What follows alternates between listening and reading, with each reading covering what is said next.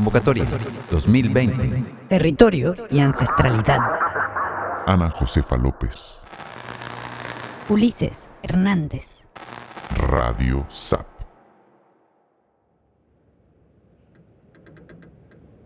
En este programa de obras recibidas por medio de nuestra convocatoria 2020, presentamos un recorrido por territorios y saberes ancestrales.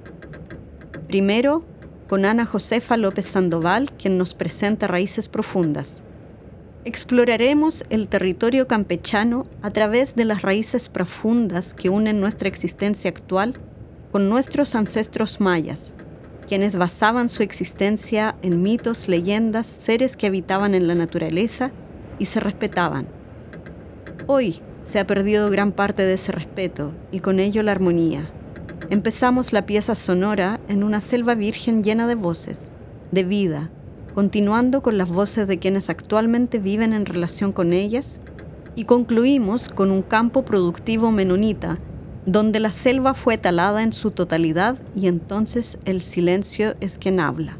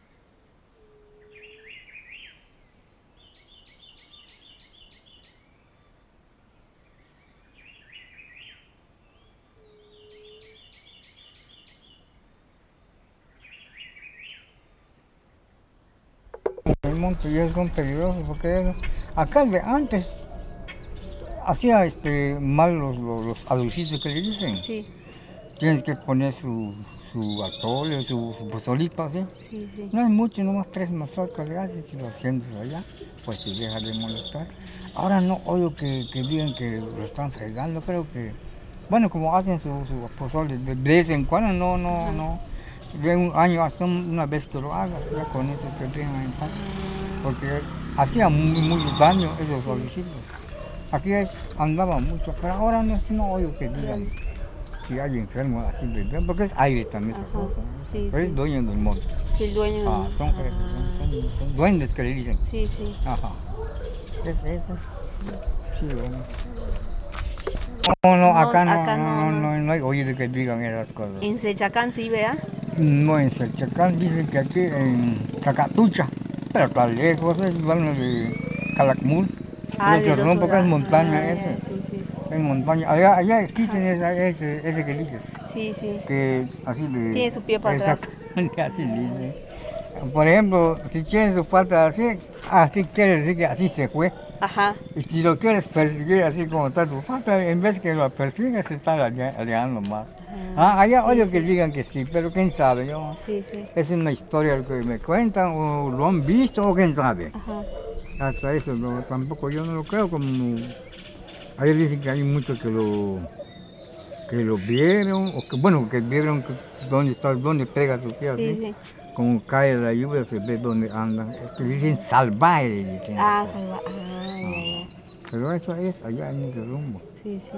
Aquí, Caca- ¿Tú ya, ya has llegado allá? Mm, Calamul he ido. Por el Calac- allá, Por ahí, por rumbo de sí. Calacmul, porque es montaña eso. Sí, allá. montaña. Sí, Pues allá alto. dicen que hay esa cosa. Mm. Yo nunca he llegado allá. No, no lo conozco. No lo conozco. ¿Cuántas hectáreas son de acá? Los venados y el... Ay, te lo sabes, qué. Sí, pero lo que pasa es que, Sí, ya, se El del venado, Ajá. así no, no, no lo puedes tirar, más que uno cada 15 días. Así creo que lo tira, pero más no. Te puedes fastidiar. No vas. Sí, porque ¿Quién dueño, quién dueño de Pero ahí le, le pide va permiso a- al dueño de nada. Perra. No, si es, vas a suponer, este, fue mi milpa, allá ha Ajá. sido milpa. Vos puedes llegar y ves, vamos a suponer, eh, como ya que el puerto salón, pues amontonado el venado, ya no hay. Sí, ¿verdad? Sí, Se lo llevaron. eso sí, no se puede hacer. ¿Ah? no, Ya no, ya pero si ya tardó, así, voy a tirar un venado está seguro que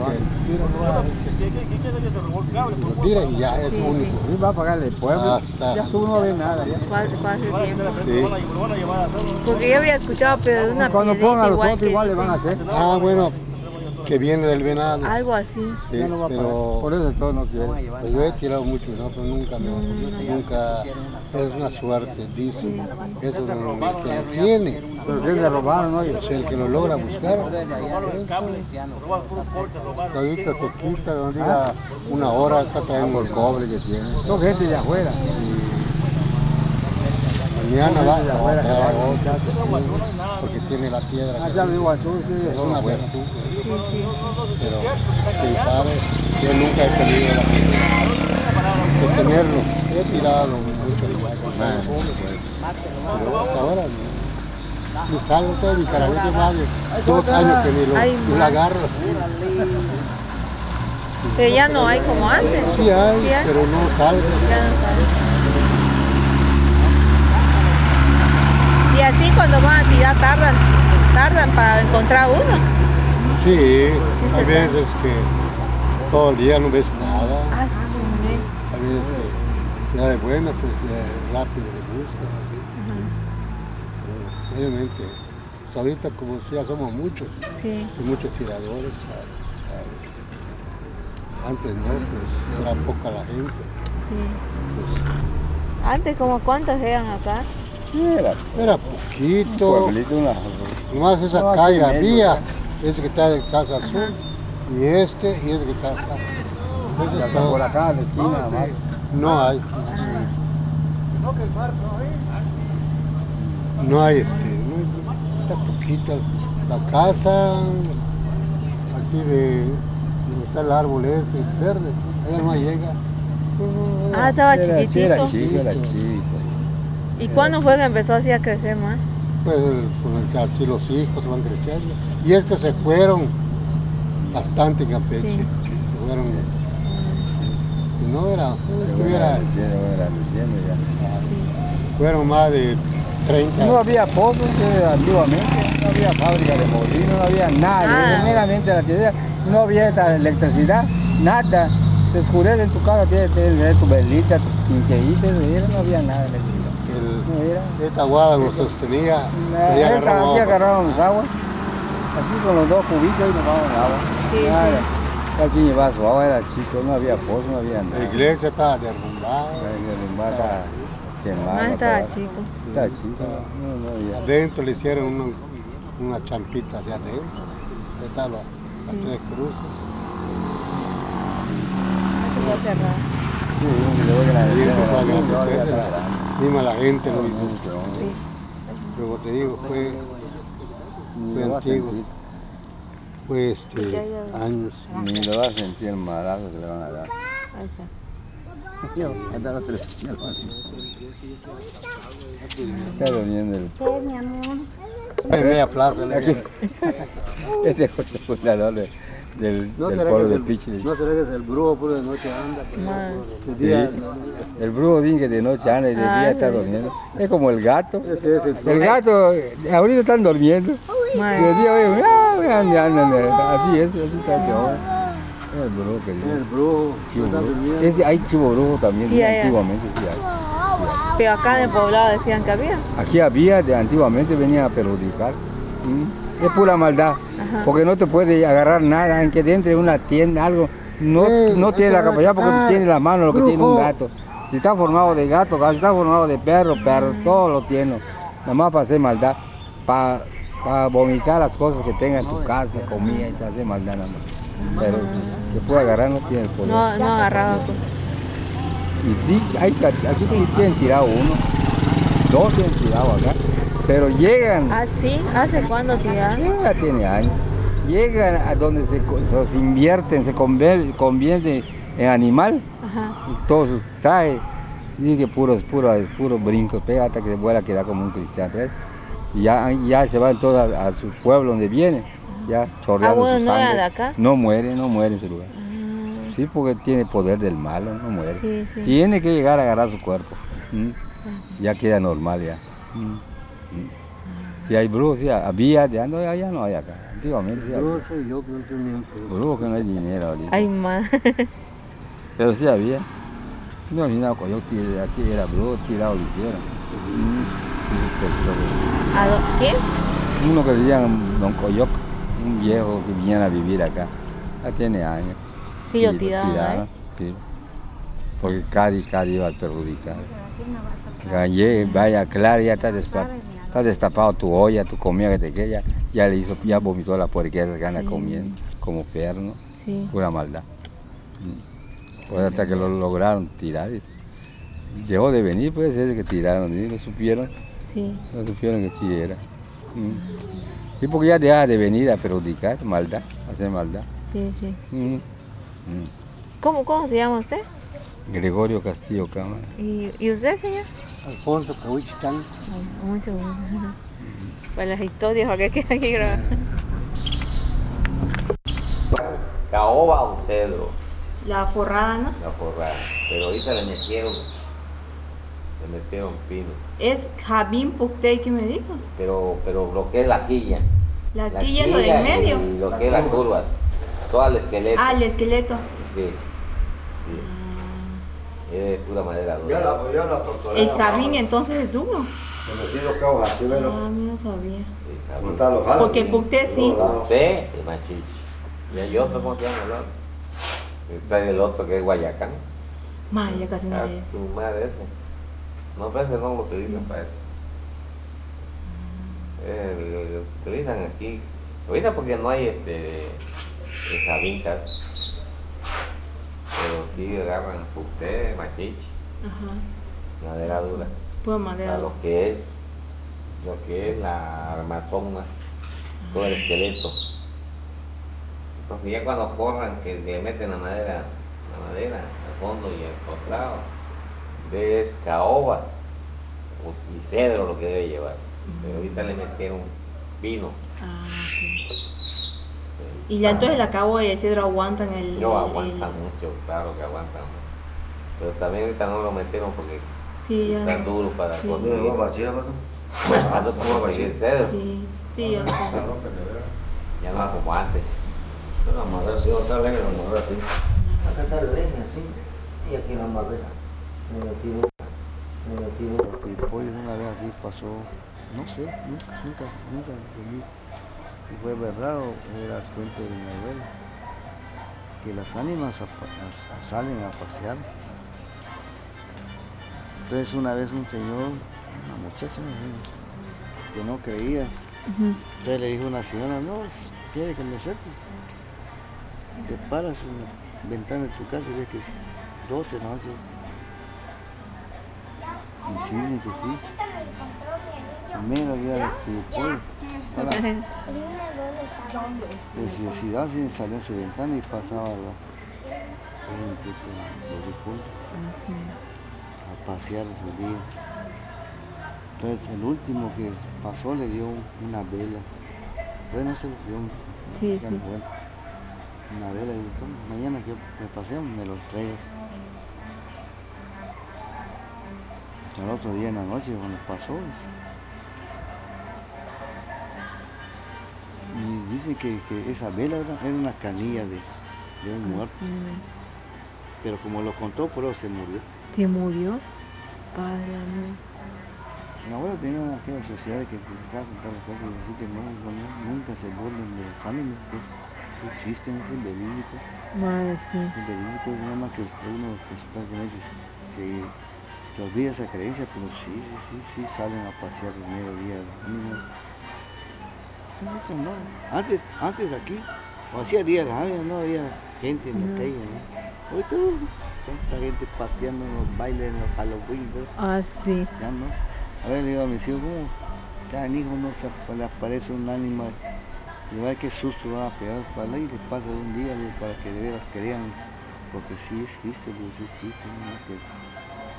Lo que es este, lo moderno, todo se olvida, ¿no? ya no tiene respeto, Sí, ya no hay respeto en eso, no, sí. pero sí existe, Sí se ha perdido así mucho. sí existe, todo ese respeto se ha olvidado, la gente ya es una- un desastre, ya nomás se va de, a lo que es, es la perdición de todo lo que es lo moderno, pero ya no. Allá. ¿A dónde? Por allá desde la salida. ¿Pero tiran había? bolazos. Te tiran bolazos. A Luchito. Allá mero de la salida, por donde está. Ah, la tiene este. Tiene por allá de cruzar, papá. Allá te tiran bolazos, papá. ¿Es por donde está el cementerio? Ándale por ahí. Te tiran un bolazo. Y aparece uno a Luchito con cara bonita, pero no le creen. Lávale ese, un, este, Lo cuentan. un, un- mitos un palo. Eso sí son un mitos y leyendas. Y así van a morir. Dicen los antiguos, pero cosas que tú has visto Ajá. eh, son fantasmas de Sí, verdad. sí. Saca el quemador. Iba a buscar cómo va a salir corriendo. Ahí está. El En Aguada. Ese día que llovió el jueves que no había Es luz. ese día que, que espantaron, que les dicen a ella. Sí, ese día yo vi un este. Un este. Y dicen los señores, es el cable. Y nos quedamos. No es el Y cable. no era el cable. Pasó como. No, pasó aire. aquí. No, no era aire, eso es lo que estábamos Si diciendo. no si hubiera aire, podemos pensar Ajá. que es Pero eso. si no hay aire, no. ¿Qué es? Y dice, dice el Ah, señor aquí- aquí de la es la fecha ¿no? que murió la- Aquí de la. Aquí de la guada estaba, estaban gritando. Y dice mi abuelita, sí gritaba el final. ¿No con ¿Es el tuyo? Sí. Ah, falta la muchacha. El agua que sí, acá pasa. Hasta mi casa aparecían varias cosas. Mata buenas historias. Muchas gracias. Vengan a seguir.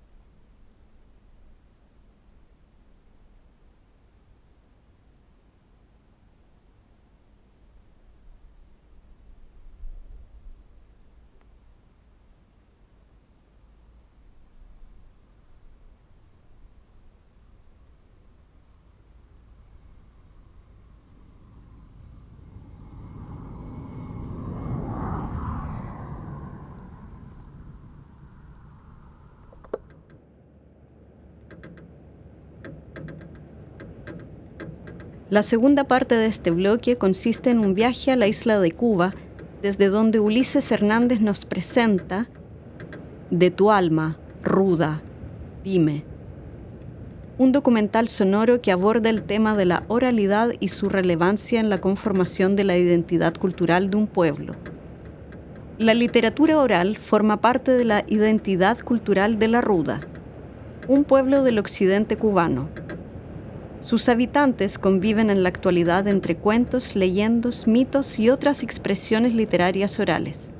Estas manifestaciones culturales son resultado de un legado ancestral transmitido de generación en generación.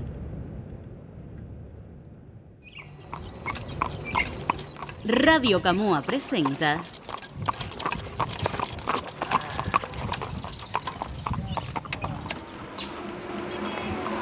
De tu alma ruda dime.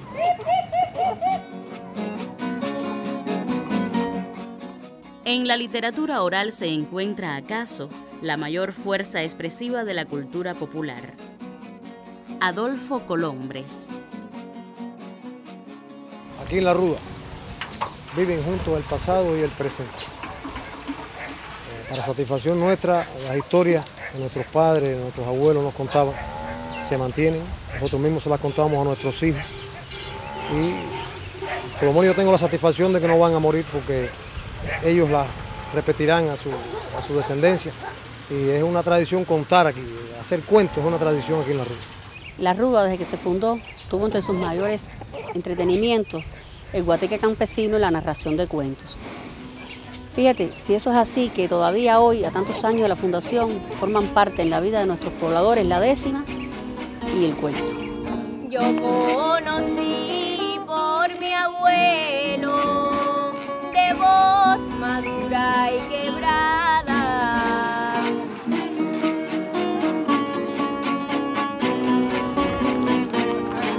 Yo conocí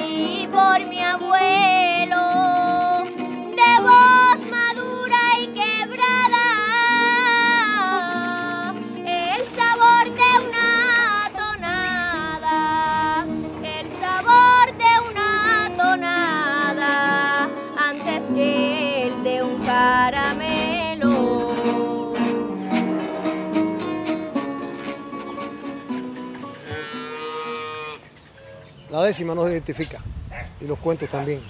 Lo más interesante es que a veces el mismo cuento alguien le aporta algo ¿no? y eso resulta lindo. Yo lo hallo lindo. A veces uno oye innovaciones en el mismo cuento y eso resulta simpático, agradable. Ahí en una ceiba que había en el Navío, más o menos un kilómetro de aquí.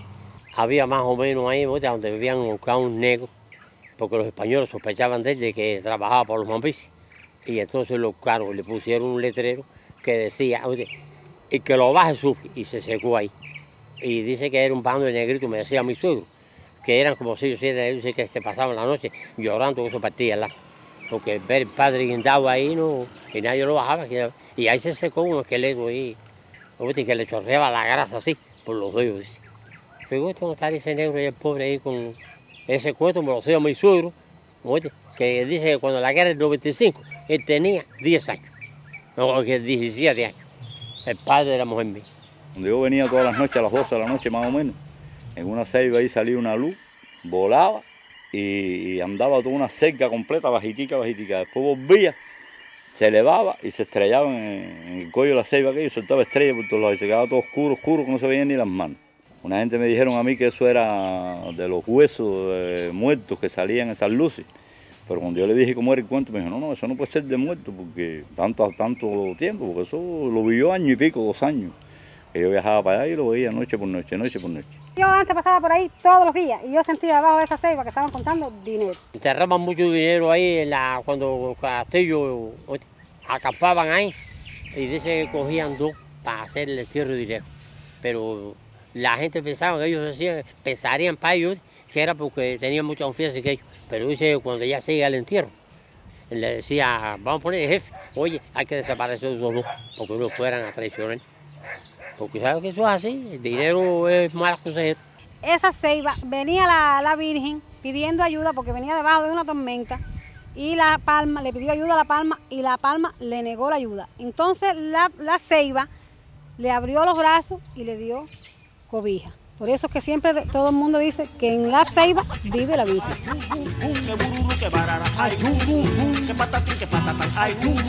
siempre hay un rum. Mantenemos vivas estas historias que nos llegaron de las familias que fundaron esta zona y las estamos tratando de, de conservar y de que le llegue a la juventud que también comparten con nosotros las historias que tenemos como legado de, los, an- de los, de nuestros ancestros. Yo oigo esa historia que me cuentan mis padres y la gente por aquí y los viejos y esa, esa gente que en sí yo las creo y no las creo. Pero es que tengo que vivir con ellas y me gusta vivir con esas cosas así. Tengo una gallinita que cuando come me responde kikiriki.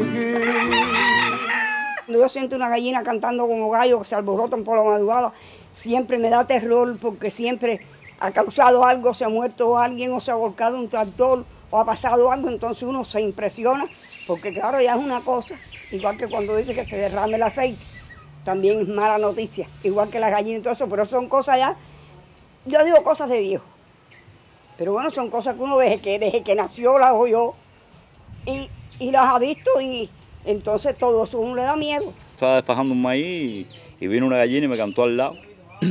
Yo le tiré una mazorca de maíz y se fue, pero al momento vino y me cantó dos veces más.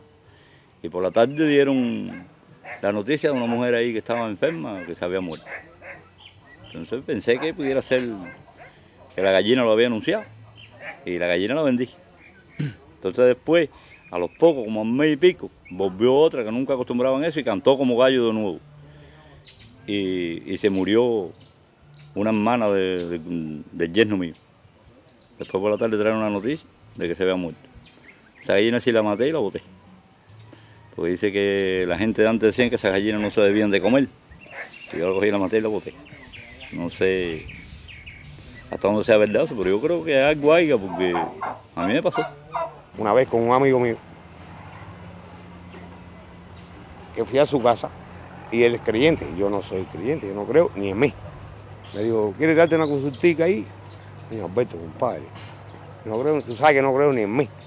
Pero fuimos a una cueva, cogí un pollito en el patio, le dije, Alberto, yo entro de primero, tú no le vas a pasar el casete mío a tu padrino. Después que me preguntó mil cosas y me tiró mil caracoles, cogí el pollito güey, que llevamos del patio, le arrancó la cabeza y lo tiró para y cantó como un gallo. Aquí en este pozo existió un majá que cantaba como gallo. Puede ser que sea porque él cantaba como gallo para engañar a las gallinas, para que las gallinas vinieran donde estaba él, para él aprovecharse y comerse las gallinas. A mí otro- muchas veces me han querido brindar agua aquí de este pozo y yo no la he querido coger para, utilizarla en la casa porque a mí me parece que ese majá está ahí. Cuidadito con pegallo, cuidadito. Cuidadito con pegallo, cuidadito. Cuidadito con pegallo, cuidadito. Cuidadito con pegallo, cuidadito. Muchas de las historias que se cuentan aquí en La Ruda están relacionadas con acontecimientos que han tenido lugar en la zona. Y eso es lo que los hace interesantes, desde mi punto de vista. ¿no? Una vez eh, se dio la noticia aquí que iba a pasar un tornado y producto a eso se azoró la población, y la gente cuidándose y para allá. Bueno, por fin venía el, el fenómeno. Pasó por aquí, tumbó dos algarrobos y tumbó una casa y ya la gente, bueno, azorá. Y salió un viejo con un machete y le dio un machetazo al rabo nubo y lo picó en dos pedazos. Y salió un pedazo dando brinco para allá, el otro para acá. Un viejo de La Habana me enseñó, que dice que era espiritista, dice él, me enseñó una oración, me dijo que no la podía ni decir ni enseñar a nadie. Que cuando yo viera la nube, que no estuviera muy cerca, que estuviera algo lejos, que le dijera esa oración tres veces y que a las tres veces la nube se desbarataba y ya ni llovía, ni tronaba, ni hacía viento, ni nada. Y entonces, bueno, yo empecé por hacerlo cuando yo vi una nube muy fuerte, que yo decía, está trae viento, y se desbarataba y no llovía, ni hacía nada. Y entonces, inclusive, he seguido con esa tradición desde nuevecito, haciéndole rezado ese y saliendo, y cortándose a la nube y desbaratándose. Cuando yo veo una tempestad, me da muchísimo miedo. Y entonces yo siempre creo mucho y eh, aclamo, cojo un hacha, la hago cruce y digo, San Alejo, San Alejo, que no pase. Entonces la clavo. Y si no, pues cojo una tijera y hago las tres cruces también y las clavo en contra del viento. Y eso me parece a mí que eso con eso se corta. Ahora sí ya vino un pipero y echarme una pipa de agua y dice, alabado, no voy a poder descargar la pipa y lo apurado que estoy yo no he almorzado, mira el agua ahí mismo ya, el agua está ya atrás lloviendo, ya está aquí ya. Y vamos a ver qué se puede hacer y me parece un poquito para adelante el tractor. Le dice rezado y viene para acá y me puse a llenar la pipa y dice, mira, oye compadre, ¿qué tú has hecho?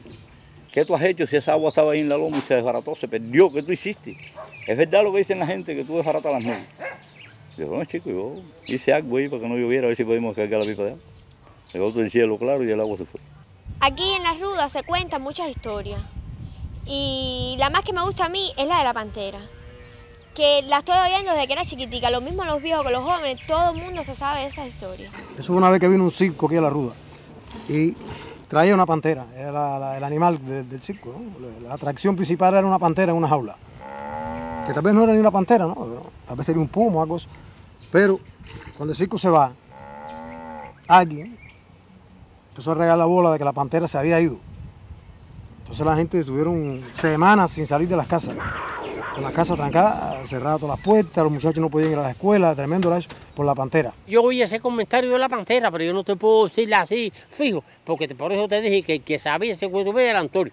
Porque yo lo oí aquí, pero yo no estaba trabajando con, con esa gente para allá. nada. Decían, no, eso es una pantera.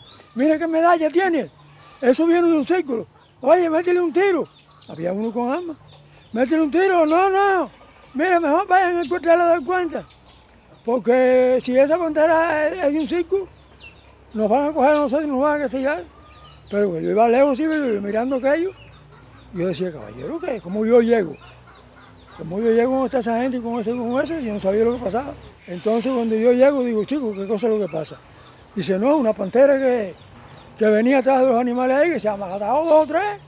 Y dicen, ellos no habían visto una ni nada, pero matado dos o tres. Digo, chico, pero ¿para dónde cogió la pantera? Dice, no, cogió para allá. Digo, para allá, para allá, donde yo vivo. Entonces digo yo, no, yo, yo me voy. Dice, pero ¿para dónde tú vas y tú vas para donde mismo estás?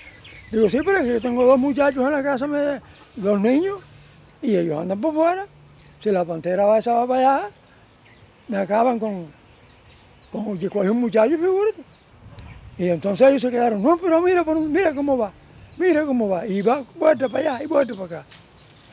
Y cuando yo llegué de arriba veo en una palma aquel animal y pichado muriéndose, muriéndose, sofocado, muriéndose. Digo, oye, vengan, vengan para acá, traigan la escopeta porque para matarlo.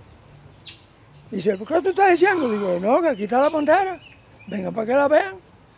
Eh, a unos salieron y a otros no. Digo, mira, métele un tiro allí y mátenlo que vamos a comer carne todo el mundo. Ahí en eso sacaron décimas y bueno, ya décimas yo no me acuerdo. La pantera del navío en el sitio de Severo. Come hierba en el potrero y bebe el agua en el río. Llegan los exploradores de escopeta y carabina. Buscan la fiera dañina con unos espectadores. Miran los alrededores y al ver que daño no hubo. Una vez no se detuvo en decirle, caballero, la pantera es un ternero con la cabeza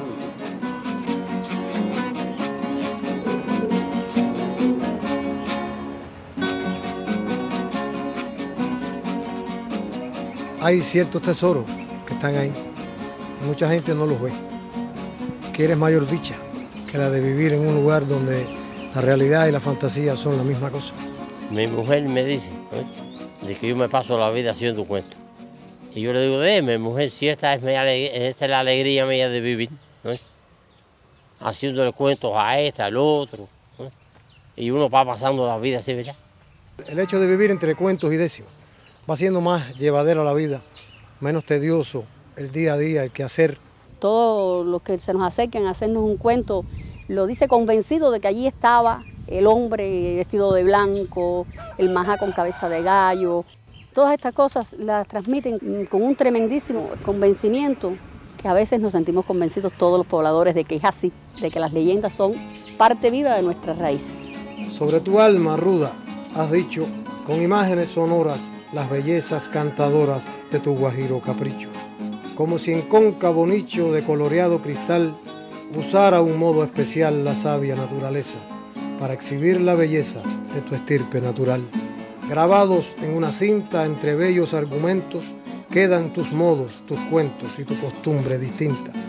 Ninguna acuarela pinta lo que tú encierras, sin duda, y como un poro que suda belleza y felicidad, para la posteridad quedas en la historia ruda.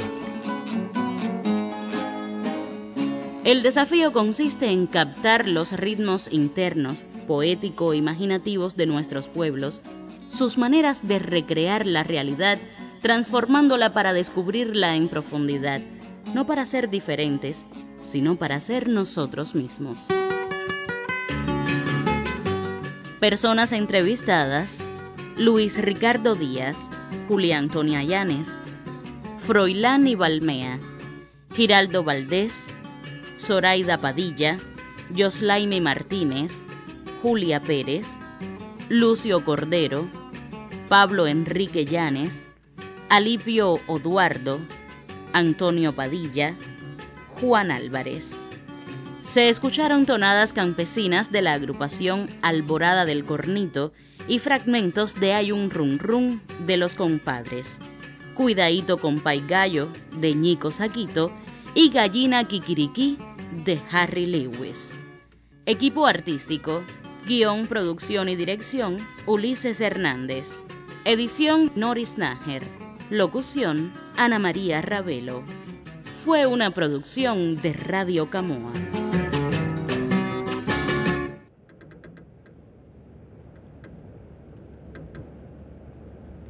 Cierra esta transmisión con Radio SAP y su programa Pueblo Mapuche y Povo Yaguanahuá. Gabriel, Río de Janeiro. Lautaro, Acre. Y Paula, Malargüe, crean un grupo de WhatsApp para jugar a hacer radio e invitan al grupo a unos amigos singulares que conocieron. Antonio Curruf Jofré y Ashinu Yawanawá. El imaginario radiofónico hace de conector entre el pueblo mapuche de Malalhue en Mendoza, Argentina, y el pueblo Yawanawá de Feijó, en Acre. Los participantes se involucran en esta comunicación inusual en la que la mezcla de lenguas y las curiosidades entre territorios provocan en el encuentro sónico un sentido narrativo mágico.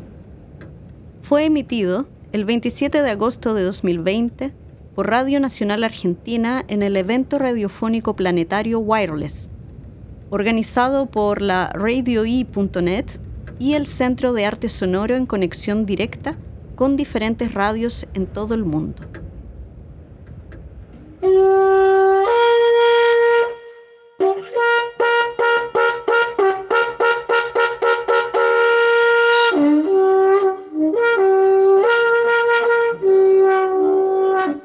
Mari desde el pueblo ancestral mapuche, desde el territorio ancestral del pueblo nación mapuche, esto es Radio Zap. Mari Mari Incheta Antonio Jofre Pinguén. Eh, estamos acá en Malargüe, estamos dando inicio al programa. Eh, saludos a toda la gente de Brasil, a Paula, a Gabriel. Hola a todos de la radio SAP, conectando pueblos, voces, ciudades, historias, cantos, el canto de la lluvia del invierno me parece distinto del canto de la lluvia del verano, un poco más tierna, acá em Rio de Janeiro. Oi Gabi, boa tarde, tudo bem com você? É, gratidão, irmão, então assim, fazer parte desse grupo, tá? Da Rádio Zap aí.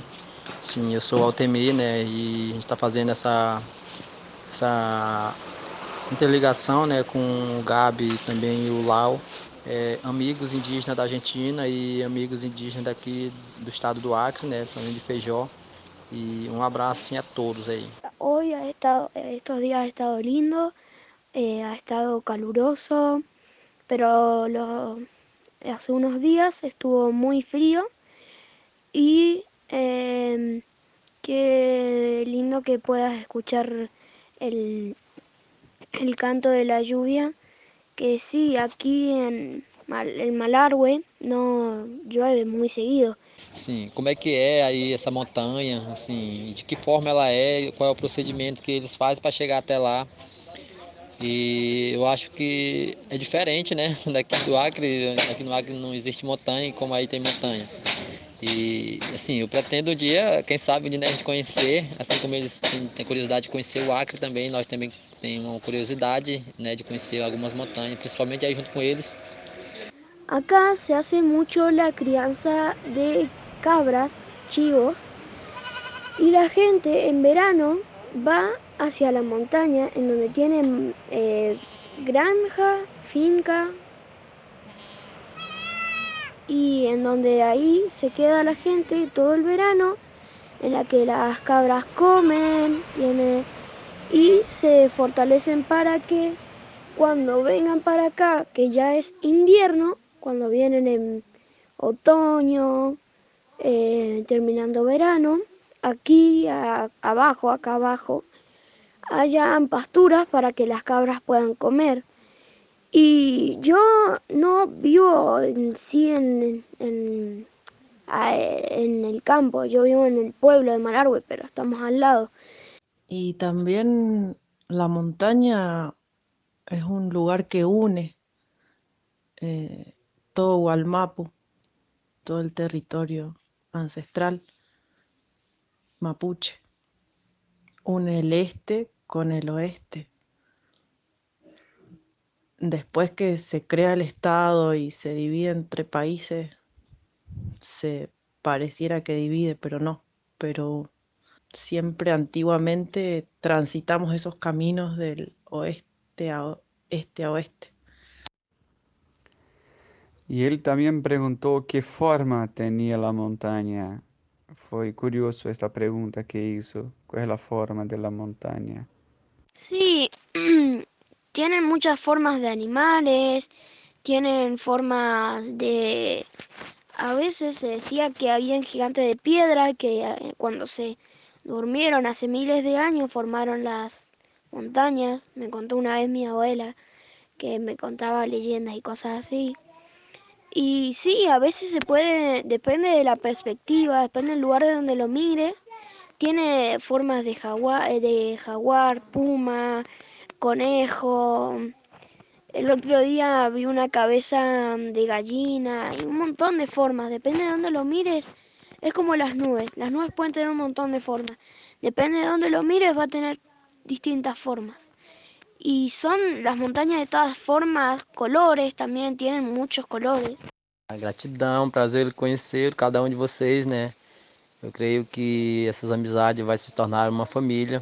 He escuchado de la Amazonía, de la Amazonas. eh, tengo una pregunta. Me imagino que allá deben tener muchas fiestas y carnavales y cosas así. No sé, tenía esa curiosidad, esa pregunta ahí hace bastante que la vengo pensando.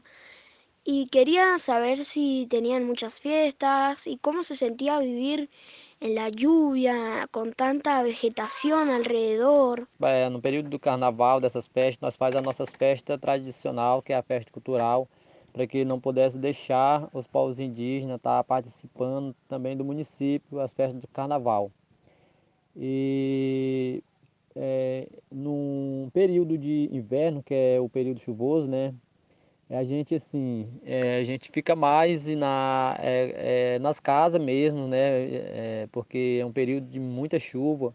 E aí, e desse período a gente, a gente faz pouco movimento, poucas festas, só num assim, período que está fazendo um pouco de verão, que a gente faz umas festas, algum encontro é, pedagógico, né, que a gente faz também, um período que tem aula também.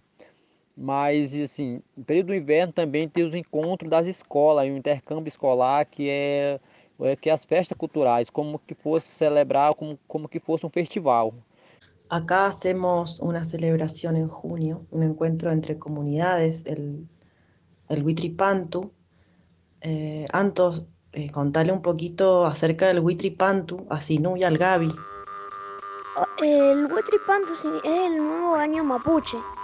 Eh, significa la, nueva, la vuelta del sol, porque el sol vuelve al paso del gallo. En este se dan vueltas alrededor de un fuego que se protege durante toda la noche para que no se apague. A la mañana se dan, se dan vueltas en ese fuego y se va a la fuente de agua más cercana para mojarse con esa, ya que es una, una, un agua con mucha fuerza que nos eh, quita las malas energías para poder seguir hasta el próximo año.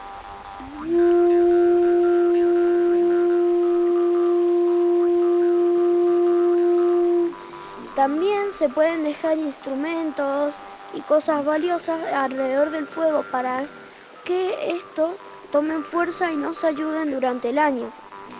Luego de hacerlo del agua, se dan dos vueltas alrededor y el y la Calfumalen y el Calfuentru reparten hierba.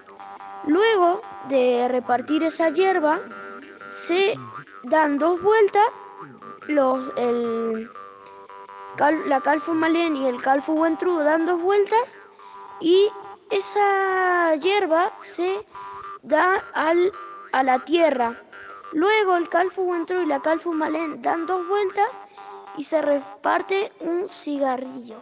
Luego ese, se, el humo, se utiliza para comunicarse con los antepasados. Luego se da el saludo al sol y luego se vuelve a repartir el, la hierba.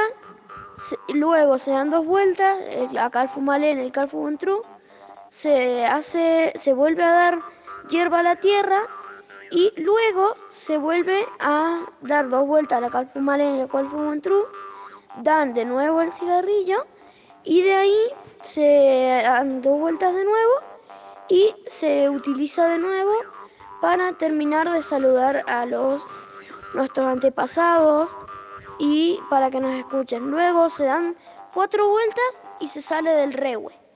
Eh, me quedé curioso, ¿qué sería el Calfuentru y Calfumalén?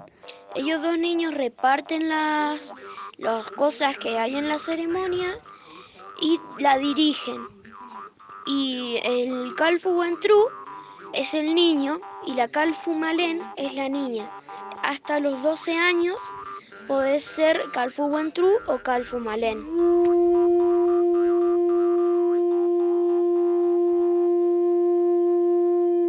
Então, nós hoje nós celebramos a nossa medicina da floresta, né? Uma medicina sagrada que nós temos ela para curar, temos ela para salvar, né? E assim, hoje nós quando nós vamos celebrar a nossa medicina, nós reunimos todos os povos, né? Assim, para para fazer uma, uma festa única e, e agradecer a, a espiritualidade da medicina. Então, ela dentro da organização que a gente faz convidar a gente traz a é, o uni né que é o cipó e também o rapé que é o, o urumã né e também a sananga né que é que é a medicina na nossa medicina sagrada. Então ali dentro a gente a gente faz as cantorias né faz as cantorias das, das rezas indígenas tradicional que chama força para você conectar com a floresta e também fazer a cura daqueles irmãos que estão doentes.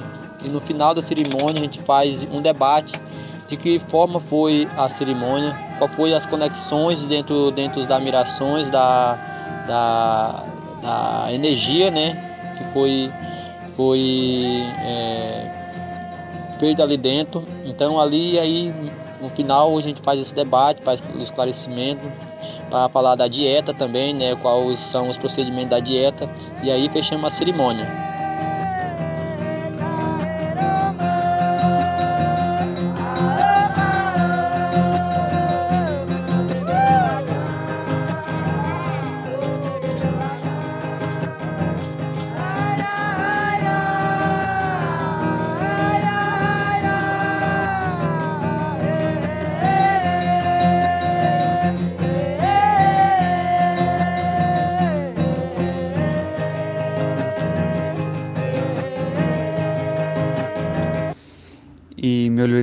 Decir algo importante, que se juntan con estas medicinas para evocar la fuerza colectivamente. La fuerza es algo, es una palabra muy presente.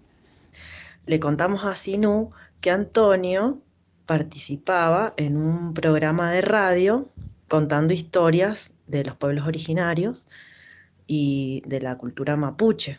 Y bueno, y también quería preguntarle a Sinú cómo es allá con el asunto de la radio, si escuchan radio.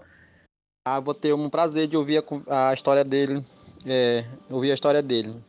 Gabi, aqui nós, nós não ouve, ouve rádio, mas assim, é, é rádio é, da difusora é, do município de Feijó mas nós não temos rádio assim específica, né, para a gente ouvir uma rádio, por exemplo, uma rádio de indígena, nós não temos. E como eu estava falando, assim, ah, se eles têm, acho provavelmente se eles contam história na numa rádio lá, porque tem uma rádio local e nós não temos. Então, assim, mas se tivesse, provavelmente a gente tava entrar, entraria com algum diálogo com eles imediatamente para a gente ter essa, esse encaminhamento de compreender, começar a compreender o outro, né? Ele compreender nós daqui, nós compreender de lá. E assim, você e o Lau dando, é, fazendo essa ponte, ajudando a gente naquilo que a gente não entender, para a gente poder compreender a eles também.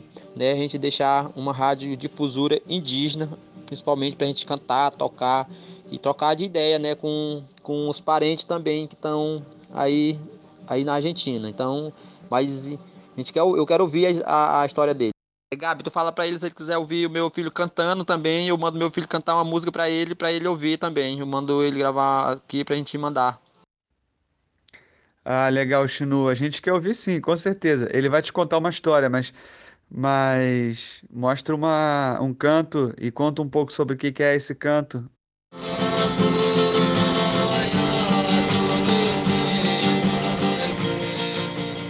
Wakomaya, atun anukon yoshinhu kunaitun, kunaitun.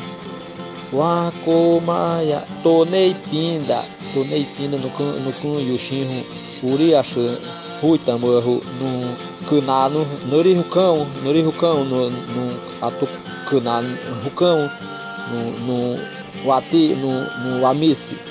As carreagens na na utsa na utsa no no no na no kan Yuahu Voroyushinho no Kanaito no no Alsashumo no no Atovotiashu no Inimapaiki no Amitsuki na na no no no Kansai na na no Voroyushinho Kanate Kanate Rin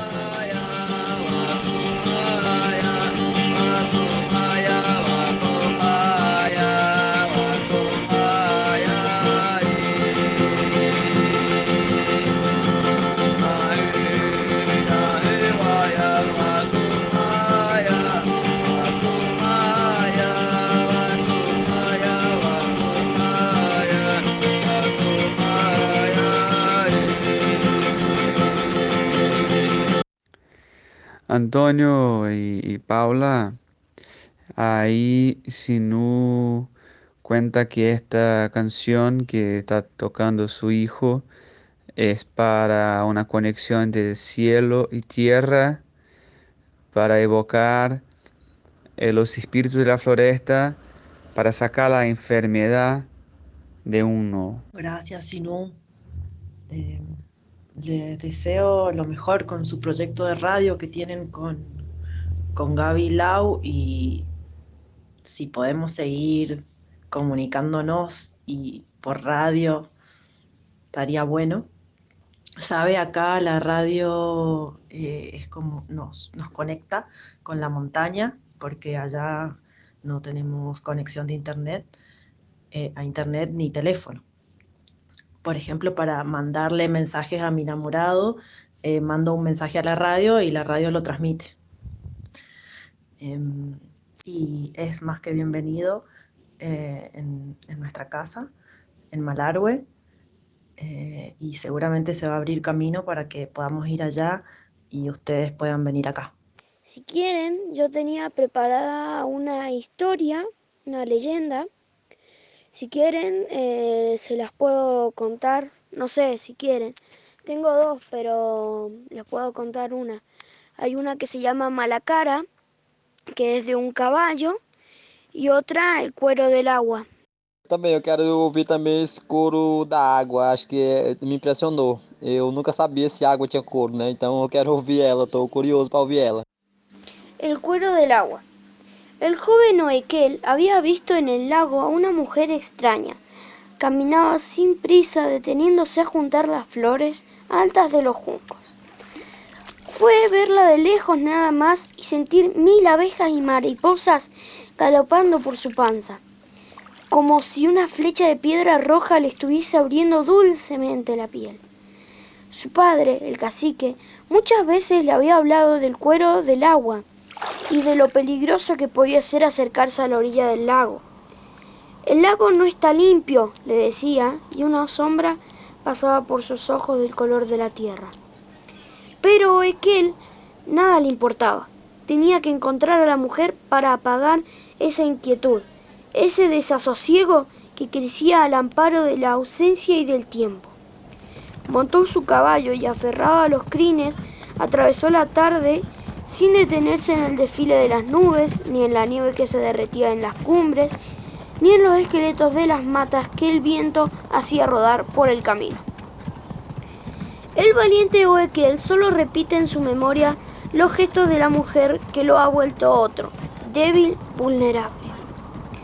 Cruza el Maitenal y deja atrás los montes de Calafate. Por fin divisa el lago y alarga la mirada. No hay flamencos que enciendan el paisaje. El vuelo de un aguilucho apenas mueve la quietud de la siesta. La arena seca azota las patas del caballo, del caballo. Algo turba el animal que se empaca. Es el viento, le dice Oekel acariciando su cabeza y lo empuja a seguir adelante. Entonces alcanza a ver un reflejo plateado en el agua. Quizá la mujer ha perdido un aro. Él lo recogerá, la buscará en todas las tribus vecinas para dárselo. Le hablará del amor que siente por ella, de este amor que le ha vuelto igual en los días y las noches. El lago se crispa, corre frío, corre frío y seco el aire. En la orilla el caballo pisa una alfombra de pelos y sal, una dureza.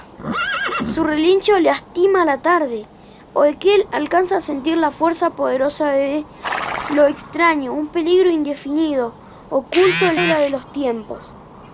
Es apenas un instante como un remolino tenebroso. El cuero del agua se levanta y se envuelve sobre sí mismo, atrapando al caballo y al jinete. Luego se arroja al fondo del lago con la maligna rapidez del rayo. Al atardecer solo se escuchan los gritos desolados de su padre llamándolo. ¡Oekel! ¡Oekel! El eco del nombre se estrella contra un silencio pegajoso. Sobre la tribu Tehuelche la noche cae, sin luna posible.